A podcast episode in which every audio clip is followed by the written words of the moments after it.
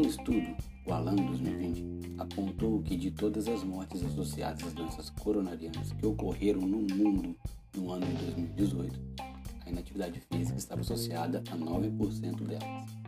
Um índice de mortalidade de 9% é bem alto.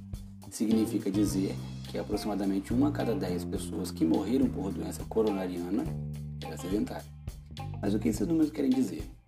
Experimentemos compará-los aos números da pandemia do coronavírus que estamos enfrentando no momento. Em termos percentuais, o coronavírus apresenta uma taxa de mortalidade que fica próximo de 3%. Vale destacar que cada país possui uma taxa diferente, uns maiores e outros menores, devido às medidas que cada um deles tomou para enfrentar e enfraquecer a disseminação do vírus. Ou seja, concluímos, que a taxa de mortalidade por doença coronariana associada ao sedentarismo é três vezes maior que a taxa do coronavírus. Cabe destacar que essa taxa, os 9%, refere-se apenas às mortes relacionadas a doenças coronarianas, que são todas aquelas em que o óbito, em algum momento, ocorreu por uma falha no funcionamento do coração. Geralmente, esse tipo de mau funcionamento e a falha ocorre por um entupimento de artérias e veias, decorrente de acúmulo de gordura ou açúcar. Situação básica de doenças como diabetes, síndrome metabólica, obesidade, hipertensão arterial e outras dislipidemias. Mas como classificar uma pessoa como sedentária ou ativa?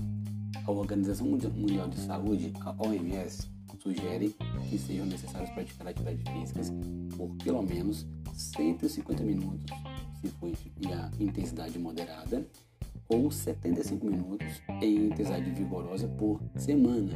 Isso mesmo, significa dizer que praticar 25 minutos de atividade física todo dia, quando ela for moderada, ou dia sim, dia não, quando ela for vigorosa, pode diminuir as suas chances de desenvolver problemas coronarianos.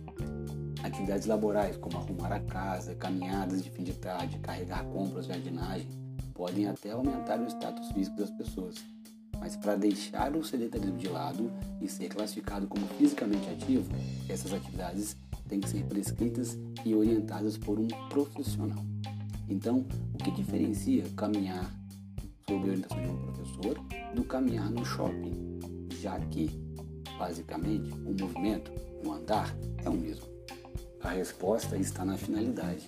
Em um, a organização considerará velocidade, tempo, distância e outras variáveis, a fim de progredir estímulos e aperfeiçoar a pirâmide cardíaca e resistência muscular. Na outra, o movimento visará apenas olhar algumas lojas e comprar algumas coisas. Quando o movimento tem a finalidade específica, ele deixará de ser atividade física e se tornará exercício físico.